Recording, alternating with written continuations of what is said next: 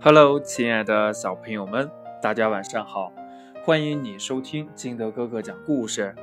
今天呢，金德哥哥给大家讲的故事叫《大象和小花猫》。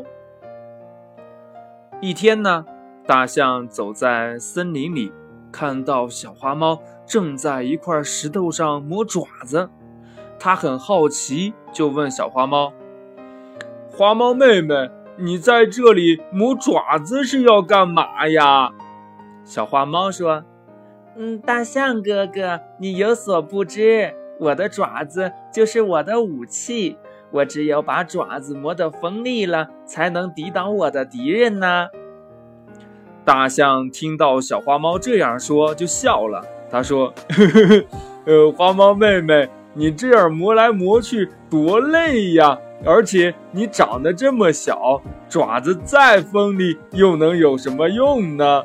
你不像我，我这么强壮，嗯，根本就没有什么动物是我的对手。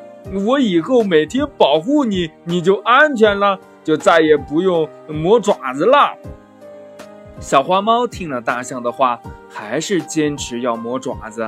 他说呀：“你不可能每时每刻都在我的身边。”所以呀，我要锻炼好自己的能力，可以保护自己。就在这个时候，有两只大老鼠走了过来。这大象看到老鼠，吓了一跳啊！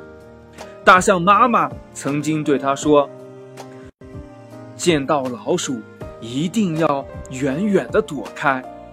如果老鼠钻进了我们的鼻子里，”那我们就不能呼吸，就会死掉的。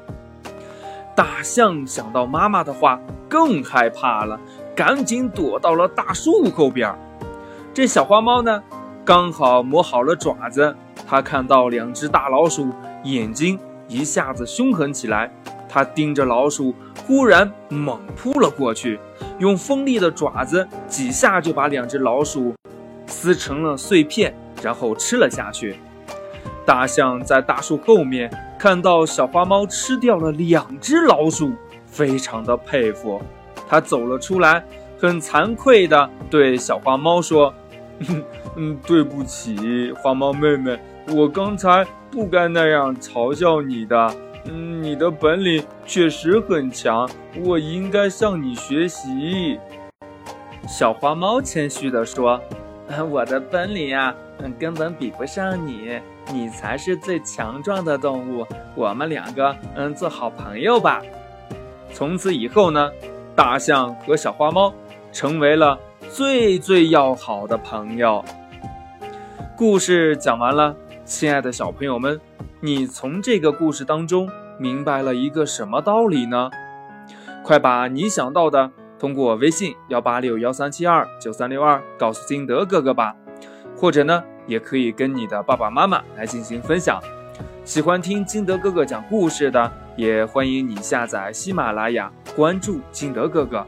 亲爱的小朋友们，今天的故事就到这里，我们明天见，拜拜。